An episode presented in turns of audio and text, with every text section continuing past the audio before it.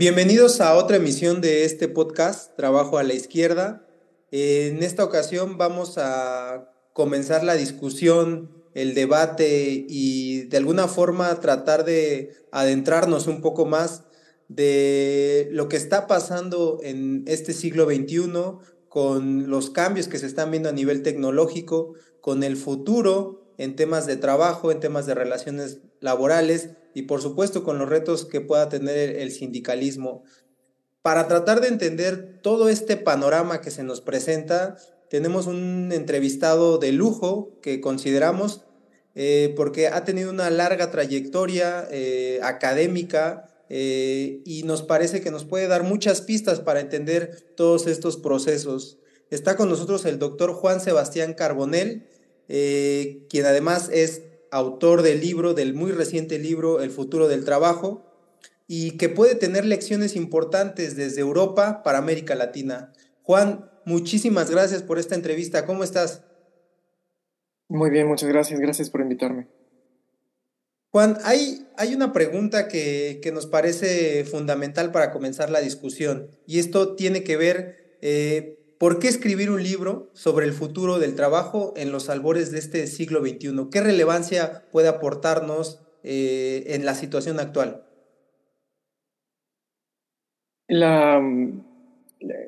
hay varias respuestas a esa pregunta, pero digamos que voy a aportar tres en este caso.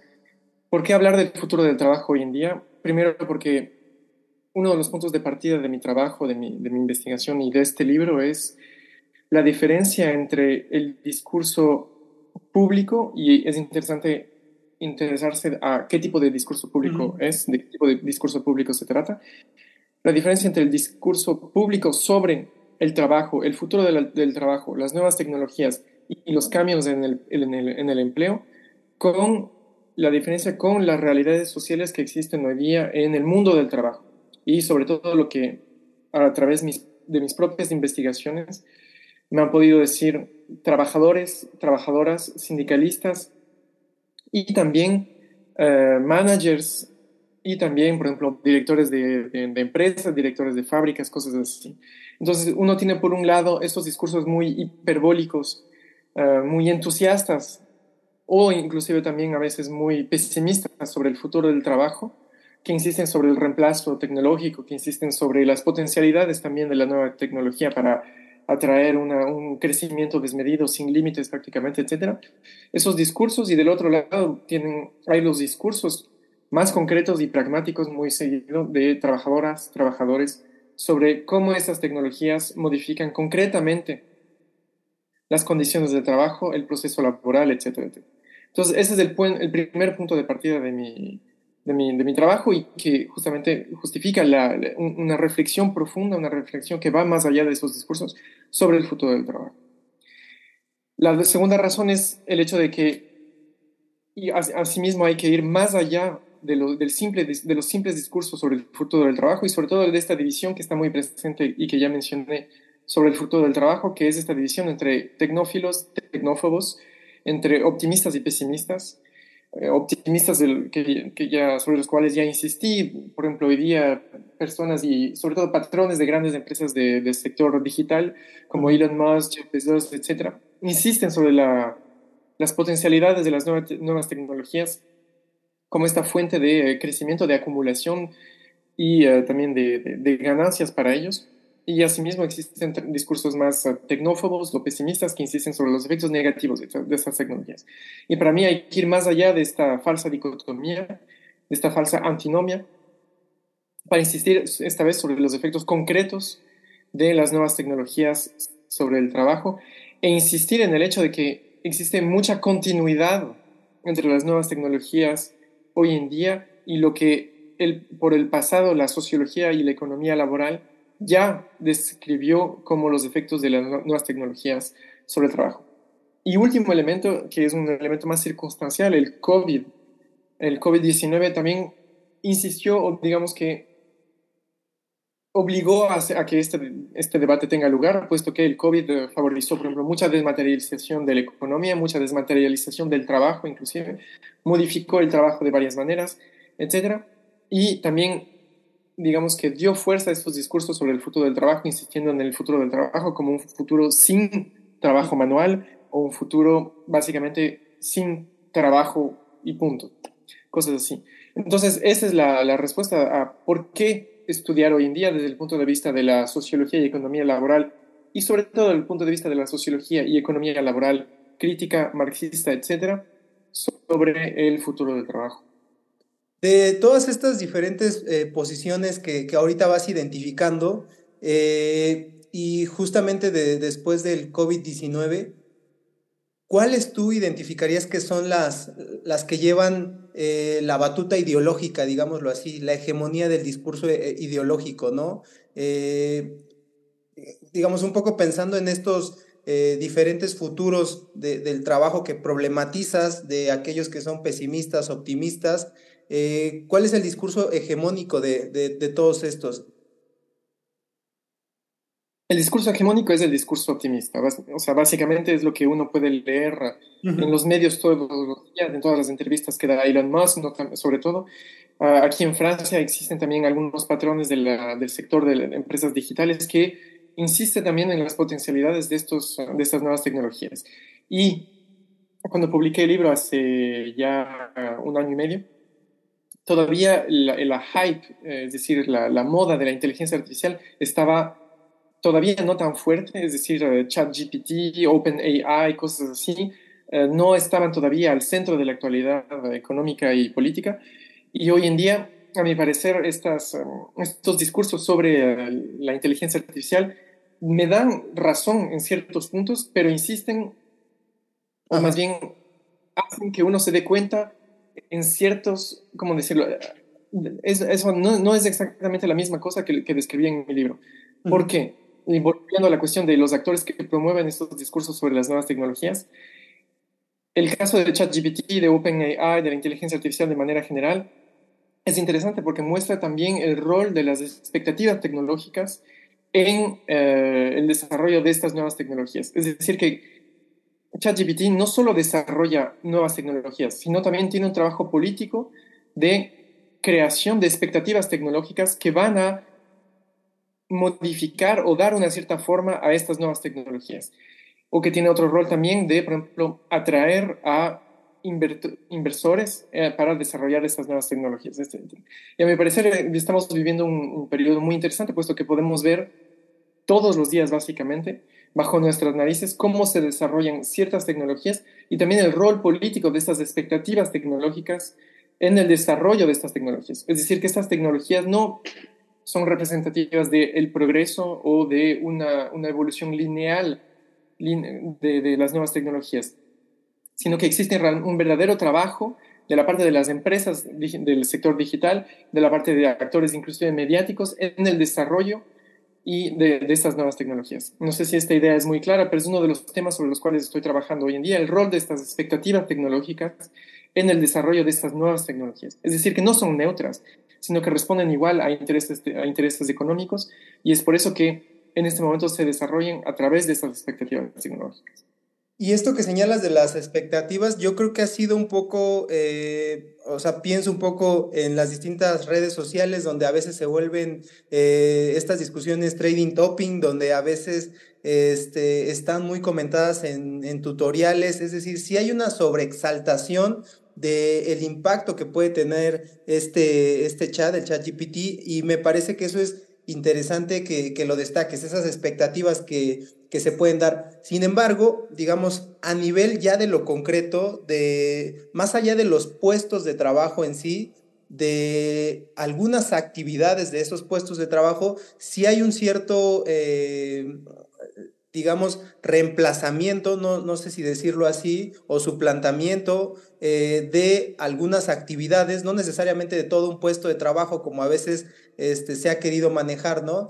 Y creo, en parte, tiene que ver este, con los procesos ya incluso sindicales que se están, se están dando. Por ejemplo, la, la huelga eh, en, con los guionistas en Hollywood me parece que también deja un cierto antecedente, no sé si de miedos eh, de este discurso o en lo concreto, sí, de algunas actividades, quizás algunos puestos eh, no lo sé, creo que eso habría que analizarlo con, con, minucias. No sé qué piensas al respecto ya de esto. Y el otro punto, a lo mejor estoy un poco eh, llevando la discusión más allá, es lo que ha alimentado el chat GPT, ¿no? Porque por ahí salió un estudio de que se ha estado alimentando con trabajadores de Kenia para que puedan darle este, insumos necesarios para que el chat pueda crecer, ¿no? Esa otra parte del trabajo vivo que requirió el propio chat para formarse. Al respecto, ¿cómo ves esto, eh, Juan?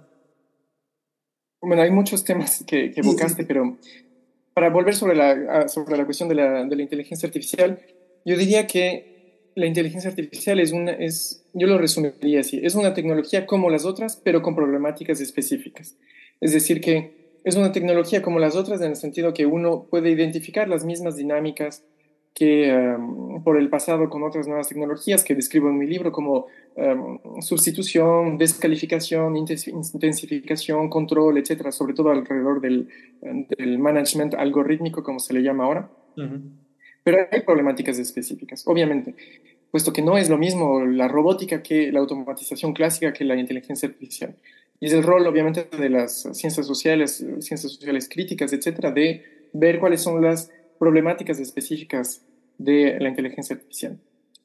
Y a lo que tú refieres y evocaste rápidamente conflictos alrededor de las nuevas tecnologías, el problema es que el sindicalismo él mismo es víctima de eh, estos discursos sobre el futuro del trabajo y, la, el eventual reemplazo de trabajadores y trabajadoras por las nuevas tecnologías. Hay un caso clásico que es el de las, ah, no sé cómo se dice, checkout machines en español, es decir, las, uh, los, los, cajeros automáticos. Es decir, que eh, aquí en Francia, por ejemplo, en los años 2000, al principio de los años 2000, hubo un pánico entre los sindicatos de trabajadoras y trabajadores de eh, los supermercados sobre el reemplazo y la desaparición del puesto de cajero de supermercado. Pero hoy en día, 20 años más tarde, más de 20 años más tarde, uno se da cuenta de que este, este empleo no ha desaparecido, sino que eh, los cajeros automáticos, los cajeros mecánicos, modifican el trabajo de las cajeras y de los cajeros, de los empleados de los supermercados, etc. Y asimismo, uno, uno se da cuenta de que hoy día el sindicalismo es muy susceptible a estos discursos sobre el futuro del trabajo y el eventual reemplazo.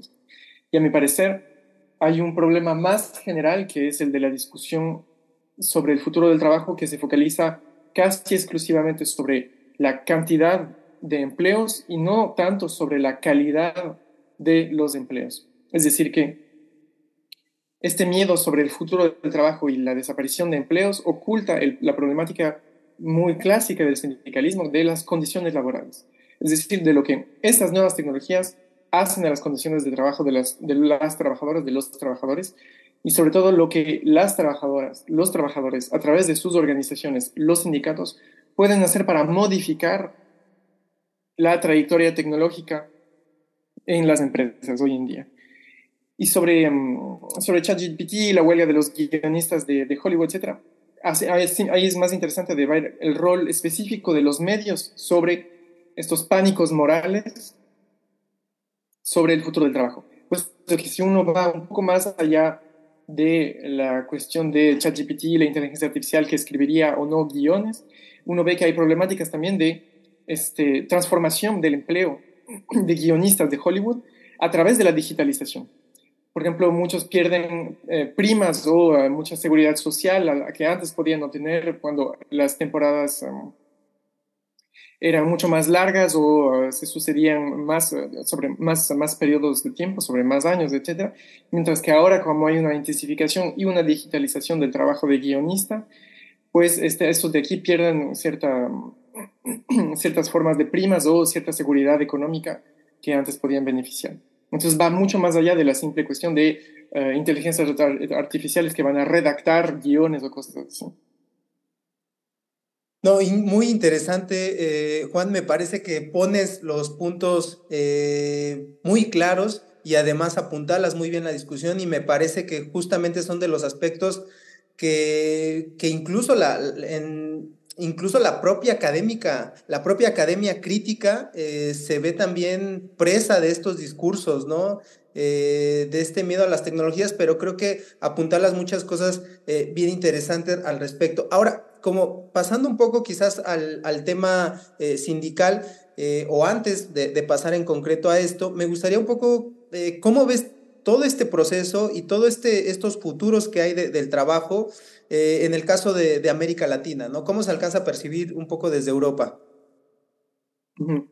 Claro, las problemáticas del futuro del trabajo no son para nada las mismas en Europa y en América Latina, porque, por ejemplo, en Europa, es lo que insisto mucho en mi libro, existe una estabilidad laboral ah, que se ha mantenido a pesar de todo. Eh, tomo el, el ejemplo de, de Francia, de Inglaterra y de Estados Unidos, donde la estabilidad laboral, paradójicamente, se ha mantenido a pesar de, los discursos dominantes, desde el fin de los 30 gloriosos, como se les llama, es decir, al menos desde el fin de los años 70 hasta hoy en día. Y hay que ver los, las transformaciones del trabajo más en, dentro de los empleos estables, es decir, que hay una desestabilización de los estables, como se les dice acá en Francia, que, que otra cosa. Y ahora... Las eh, problemáticas... Ajá, sí, sí, sí, te escucho. No, sí, sí. Sí, sí, y las problemáticas de los países del tercer mundo o del sur, del sur, del sur global son muy diferentes, puesto que eh, la precariedad del empleo, el empleo informal, etcétera, es una forma de empleo dominante. Depende obviamente del sector, pero es una forma de empleo dominante. Entonces, por ejemplo, la uberización, que es una, una precarización del empleo eh, aquí en Europa, en los países del, del norte global, etcétera, no tiene el mismo rol en países del tercer mundo, etc. Y es interesante de ver que la mayoría de los conceptos y de las discusiones y de las elaboraciones sobre el futuro del trabajo o conceptos como la cuarta revolución industrial o como industria 4.0 y hoy día cada vez más eh, la doble transición, la twin transition, como se dice, etc., son conceptos que se elaboraron en, el norte global y que eh, no fueron elaborados para pensar la situación de los, las trabajadoras, los trabajadores en países de América Latina, en países de África, del sudeste asiático, etcétera, etcétera. Entonces, a mi parecer, hay un rol también de las ciencias sociales críticas de pensar estos, estos discursos sobre el futuro del trabajo a partir de las problemáticas específicas de los países del tercer mundo. Y justamente... Hay un, artículo... No, no, perdón, sí. Sí, sí, sí, un artículo... No, te escucho, Juan, perdón. De, de Rolando Munk, creo que, que cuestiona justamente, por ejemplo, un concepto muy importante en los debates del futuro del trabajo, el concepto de precariado. Eh, el precariado que es presentado como una nueva clase social, etcétera, uno se puede preguntar si el precariado como, entre comillas, nueva clase social existe en países como América Latina, como Brasil, como México, etcétera, etcétera. Y lo que dice este artículo de Rolando Munk es que no, puesto que las problemáticas de la precariedad no, no emergen hoy en día en América Latina, sino que son históricas, eh, puesto que están ligadas a esta situación de dependencia económica, de subordinación económica, de imperialismo, de países en desarrollo, etc. Sí, justamente un poco ahora eh, tratando de, llevar el, tema de nuevo hacia el sindicalismo, eh, digamos, de esta reflexión que haces acerca del futuro del trabajo y un poco ya señalabas cuáles pueden ser los elementos por los cuales el sindicalismo se puede ver beneficiado de estas discusiones para entender por dónde tendría que ir la acción sindical y especialmente, eh, ¿tú qué más elementos podrías eh, señalar en que el sindicalismo pueda tener eh, una ventaja en la acción colectiva, teniendo en cuenta los elementos y las tendencias acerca del futuro del trabajo o de los futuros del trabajo? Es una problemática muy, muy larga, muy grande, es decir, es básicamente la cuestión de saber qué puede el sindicalismo hoy día frente a las transformaciones del trabajo. la respuesta no es tan sencilla, puesto que eh, la acción sindical es muy diferente igual según el país, según el continente. Inclusive aquí en Europa hay mucha heterogeneidad sobre las relaciones industriales, las relaciones laborales. Por ejemplo, un país como Francia no tiene la misma tradición industrial que un país como Alemania en lo que, cuestión, en, lo que eh, en, cuestiones como cambio tecnológico. Es decir, en países como Alemania existe lo que se llama la codeterminación, es decir, que los sindicatos pueden hasta cierto punto tener un derecho de veto sobre ciertos cambios tecnológicos en, en las empresas, mientras que en Francia no existe prácticamente ninguna tradición de negociación colectiva sobre el cambio tecnológico. Por ejemplo, en Francia la, negociación colectiva eh, se desarrolla sobre ciertos temas que son determinados por la, por la, por la ley, por el código, el código laboral, que son tiempo de trabajo, igualdad, igualdad entre hombres y mujeres, eh, condiciones de trabajo, salud, eh, etcétera, etcétera. Es una serie de temas que han sido determinados por, la, por el derecho de trabajo, por el, por el, derecho laboral.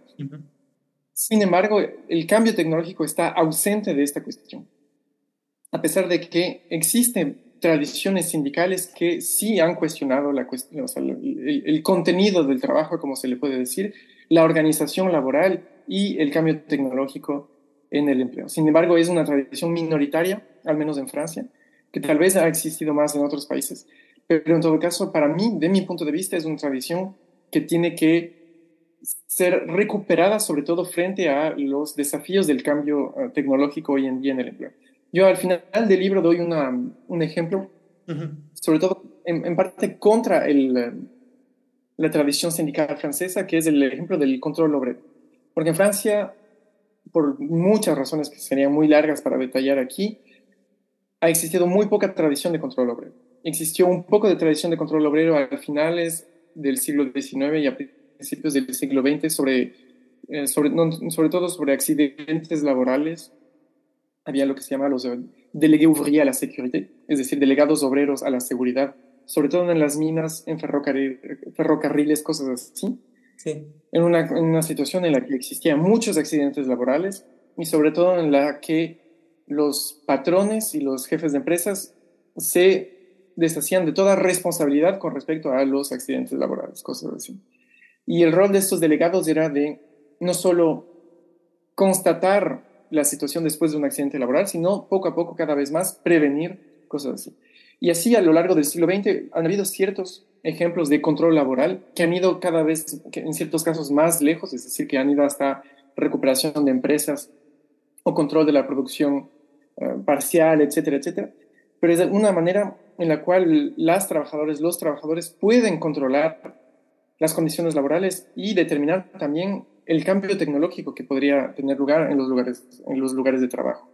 Sin embargo, es una tradición que se ha perdido un poco, al menos en Francia, y que yo intento redorar en cierto modo, que intento hacer que uno se acuerde que, que ha existido, a pesar de su aspecto minoritario, pero que podría dar un principio de respuesta a la cuestión de, el, de qué pueden las trabajadoras, los trabajadores frente al cambio tecnológico en las empresas. No, es muy importante esto que señalas, eh, Juan, porque justamente el caso de América Latina ha tenido una historia de un sindicalismo, pues acá se le, se le conocería como un sindicalismo de circulación, solamente abocado al tema de salarios y nada más, donde todo el tema del proceso productivo se deja y se delega completamente este, pues a, las, a las gerencias. Ha habido algunos casos como en Argentina con todo el fenómeno de las empresas recuperadas, Aquí en México ha habido pocos casos de cooperativas que fueron recuperadas por trabajadores, una refresquera que se llama Pascual, una productora de llantas que se llama Tradoc, Trabajadores Democráticos de Occidente, y, son ciertos casos que en el momento en que recuperan la empresa les da posibilidades de iniciar un control, una gestión del proceso productivo y de tener mucha más decisión hacia adentro. Y me parece que ese es uno de los puntos interesantes.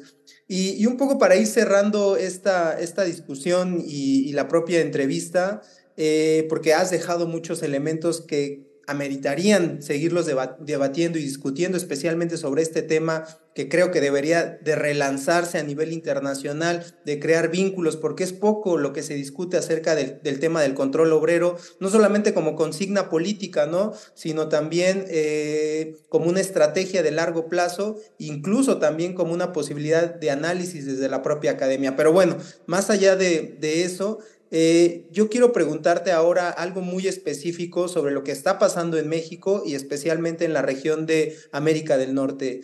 ¿Cómo miran eh, lo que está pasando eh, en América del Norte, específicamente con este tratado comercial entre México, Estados Unidos y Canadá, donde ahora se han impuesto una serie de reglas, de medidas para tratar de que se den salarios dignos y se respeten los derechos colectivos en las empresas exportadoras.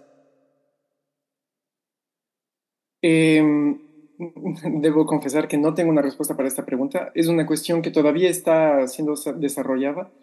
Ah, por el momento, al menos en el caso de la industria automotriz francesa, que es el tema que yo estudio desde hace ya varios años, las problemáticas están sobre todo volcadas hacia Europa, es decir, que no tienen una visión muy internacional de, de, estos problemas, puesto que, al menos en el caso de la industria automotriz francesa, como es una industria muy declinante, es decir, que está siendo reestructurada y que eh, ha perdido 40% de la mano de obra en los últimos 15 años, que es enorme, es decir, por el momento está muy autocentrada. Entonces los sindicalistas están poco atentos a lo que podría pasar en países como eh, América del Norte, México, etc. Ah, yo creo que deberían, pero no lo hacen, lastimosamente. No podría dar yo una respuesta precisa al respecto. Sí, sobre todo por, por un aspecto este, interesante, por el tema que, que implica eh, la cancelación de, digamos, de la capacidad exportadora entre los tres países, ¿no? Si cumplen o no derechos eh, laborales, ¿no? Y ahí el tema de las empresas francesas eh, que principalmente están en, la industria de autopartes aquí en México, habría que ver si eso en el largo plazo les puede impedir exportar, si están incumpliendo, ¿no? Pero yo creo que Sí, yo, yo creo lo que, lo que habría que pensar en, un futuro en, la discusión es ver qué tanto el sindicalismo europeo puede vincularse también con, con otras partes, eh, digamos, de, países que están en, desarrollo o que reciben inversiones sustanciales, ¿no? Justo para tejer estrategias compartidas, un poco como lo que se pensó para el caso de, de América del Norte. Claro. Por ejemplo, aquí en Francia existe un poco de tradición en la industria automotriz de ciertas relaciones con trabajadores de Europa del Este y eh, Magreb, porque en la, industria automotriz, como tú sabes, es una industria regionalizada, es decir, que eh, las relaciones de dependencia, de control, eh, cosas así, entre las empresas de países centrales y países dependientes, hace que al menos los trabajadores y los sindicalistas franceses se interesen a lo que sucede, por ejemplo, en Eslovaquia, donde PSA, donde Stellantis tiene una fábrica muy importante, donde ahora, por ejemplo, en Hungría, donde ahora existe una capacidad productiva de baterías muy importante. Asimismo, en Túnez, donde ahora se ha desarrollado una industria autopartista, sobre todo en, cablería, en cablage, todo lo que son cables electrónicos, etcétera, que se ha desarrollado y que es muy importante. Entonces, sí existe una, una atención de la parte del sindicalismo francés hacia esos sectores, pero son más regionales en cierto modo es decir, se interesan a lo que sucede a las puertas de Europa y poco a lo que sucede, por ejemplo, en, de puntos más geoestratégicos, en, eh, por ejemplo, América del Norte, Estados Unidos, México, cosas así. Claro. Eh, Juan, ya para cerrar la entrevista y para no alargarnos, prácticamente ya nos quedan poquito menos de, 10 minutos, eh, ¿cuál consideras que será el futuro de la acción sindical y las alternativas, incluso más allá del, del propio régimen actual del capital. Así te, lo pongo. Es una, es una pregunta igual, un poco larga para, poder, responder aquí. ¿Cómo decir? Yo tengo la impresión al menos de que la crisis económica actual y, ¿cómo decir?, doblada por la crisis ecológica también, asimismo con la crisis geopolítica de la guerra en Ucrania cosas así, la policrisis, como dice eh, Adam uh, Tooze, está obligando, en cierto modo, a la izquierda, no diría los sindicatos lastimosamente, pero al menos la izquierda, a pensar de nuevo las alternativas. No diría que hay un regreso o un interés renovado por el socialismo o el comunismo, pero hay un interés renovado por las alternativas. Y yo creo que eh, los sindicatos deberían participar activamente a esta reflexión sobre las alternativas al régimen del capital. Es decir, no solo alternativas dentro del régimen del capital, pero alternativas al régimen del capital. Cosas así. Eso diría yo que es mi última palabra y mi respuesta a esta pregunta que es demasiado grande para responder hoy en día. Claro, sí, además es como, eh, como bastante compleja y a veces se tiene que, sacar de manera hasta colegiada, ¿no? Entre una discusión más amplia, entre militancias y academia, en fin. Sí, claro, pero es, es interesante esto que, que señalas al último. Y, y, me parece que ahí es donde, donde están las principales limitantes, un poco también para, para el caso nacional eh, a final en México se está imprimiendo un cierto modelo sindical muy parecido al norteamericano y al canadiense por lo de la reforma laboral y eso pues lastimosamente puede traer ciertas desventajas en el largo plazo para que se piensen alternativas más allá, incluso para que el sindicalismo pueda tener otra forma de operar. Pero bueno, eh, son cuestiones que quedan ahí y, no sé si quisieras agregar algo más que se me haya pasado comentar ahí en la, en la entrevista. Eh, de todos modos, eh, Juan, realmente agradezco mucho esta entrevista y, creo que has aportado muchos elementos al respecto. Gracias, gracias a ti por haberme invitado. Muy bien, muchísimas gracias, Juan Sebastián Carbonel. Eh, nosotros nos vemos en otra emisión más de este podcast Trabajo a la Izquierda. Muchas gracias.